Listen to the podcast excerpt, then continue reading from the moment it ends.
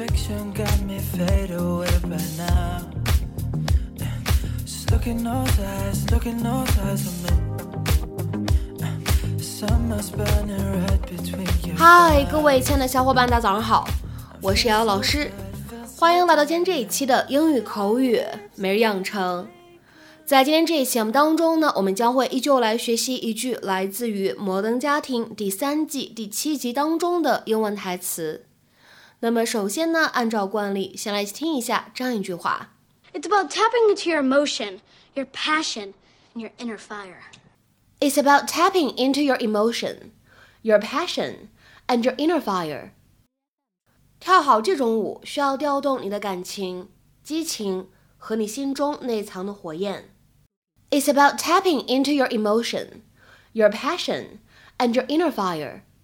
It's about tapping into your emotion, your passion, and your inner fire.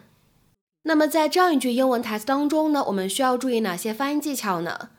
那么首先呢，我们来看一下，在整句话的一开头，当 it 和 about 放在一起的时候呢，我们会有一个非常自然的连读。那么此时呢，我们可以读成 it's about，it's about，it's about。再来看一下第二处发音技巧 ，about tapping 放在一起呢，我们其实可以有一个失去爆破的处理。那么此时呢，我们可以读成 about tapping，about tapping，about tapping。然后呢，我们来看一下最后这处发音技巧，当 and 和 your 放在一起的时候呢，我们可以做一个非常自然的音的同化的处理。那么此时呢，我们可以读成 anger，anger。 Manny, What's up, big guy? How hard is it to learn this salsa dancing stuff? Not hard at all. It's about tapping into your emotion, your passion, and your inner fire. Crap. I stink at dancing. First dance at our wedding, Gloria was all graceful and gorgeous, and I was all big and clunky, like that scene from Beauty and the Beast. Actually, that was the song. Manny picked it. He didn't like me back then. Back straight. Okay, do as I do. Other leg. Okay, stop marching. You're dancing, not invading Poland.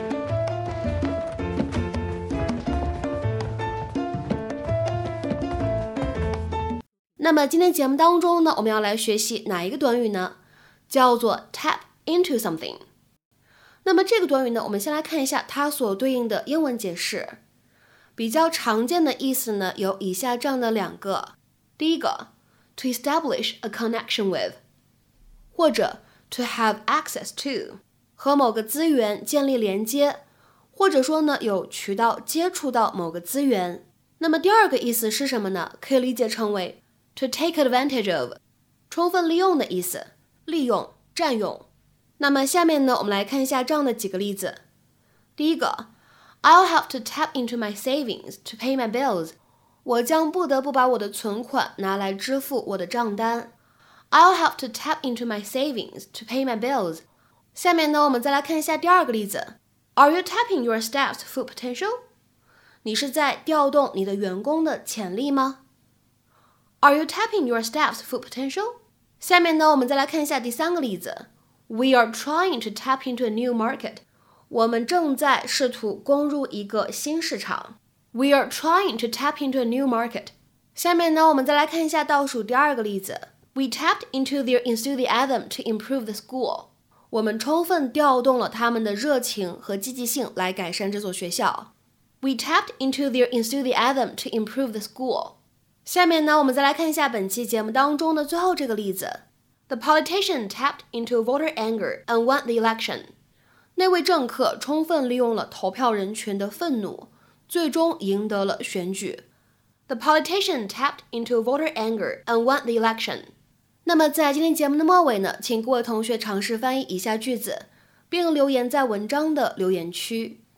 The man was found guilty for illegally tapping into the city's electrical grid without paying. The man was found guilty for illegally tapping into the city's electrical grid without paying. 那么这样一个看似非常长的句子，应该如何去理解和翻译呢？期待各位小伙伴的踊跃留言。我们今天的节目呢，就先分享到这里，明天节目当中我们再会 see you tonight tonight can we just